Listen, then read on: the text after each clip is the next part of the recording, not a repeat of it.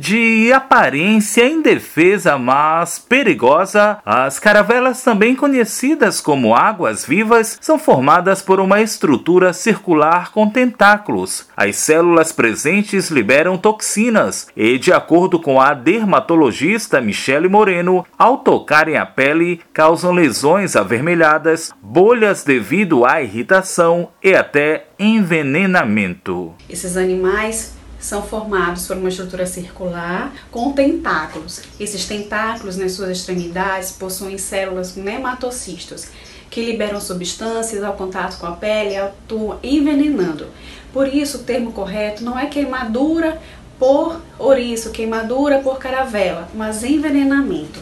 O engenheiro mecânico Jean Paulo recentemente foi vítima de um desses animais. Recentemente eu fui na praia de São Marcos a lazer com minha família e durante o banho eu tive contato com uma água viva na perna. Ela queimou a, a minha perna. De janeiro a setembro, época do ano onde os ventos são mais fortes, há uma maior incidência das caravelas nas praias de São Luís. Aparecimento que geralmente ocorre quando a maré está enchendo devido ao deslocamento constante da correnteza. Em 2020 2020, o Batalhão de Bombeiros Marítimos já realizou 57 atendimentos a vítimas que foram envenenadas por caravelas ao longo da litorânea, números inferiores aos 96 registrados em 2019, em um comparativo dos dois anos até o final do mês de agosto. De acordo com o comandante do Batalhão de Bombeiros Marítimo, Major Lisboa, o fato se dá em função da pandemia do novo coronavírus. Em 2020, o Batalhão de Bombeiros Marítimos já realizou 57 atendimentos a vítimas que tiveram contato com caravelas na área aqui da litorânea, São Marcos, Calhau, incluindo também a Praia do Araçagi. Certamente por conta da pandemia, nós tivemos aí esse número diminuído. Tivemos um menor número de banhistas, principalmente no primeiro semestre. Esse número diminuiu em relação ao ano passado. Porém, a gente observa que a, a incidência de caravelas está bem mais concentrada no segundo semestre e varia também ano a ano. Nós não observamos um fluxo determinado é, de aparecimento desses organismos. Sem um período específico, é bom estar atento para não sofrer as consequências, como aconteceu com o engenheiro mecânico Jean Paulo. Saí do,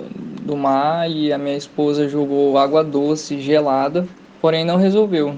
E aí a gente conseguiu um pouco de vinagre num restaurante ali próximo e foi quando a dor diminuiu. Em meio às dúvidas de Jean Paulo, a dermatologista Michele Moreno explica como agir diante do contato e envenenamento por caravelas. Compressas com água gelada. Evitar o contato com água doce, porque a água doce libera aquelas células que ainda contêm veneno próximas à pele, aumentando a necrose, a queimação, a dor potencializada. Então, o ideal é usar compressas de água gelada, se tiver compressas de água salgada melhor, e banhos com vinagre. Por que o vinagre? Porque ele trava a liberação dessas células com veneno na pele. Passado este momento, é preciso buscar ajuda médica para controle da dor e devidas precauções. Em meio ao ambiente de praia, o comandante do Batalhão de Bombeiros Marítimo, Major Lisboa, observa que os pais e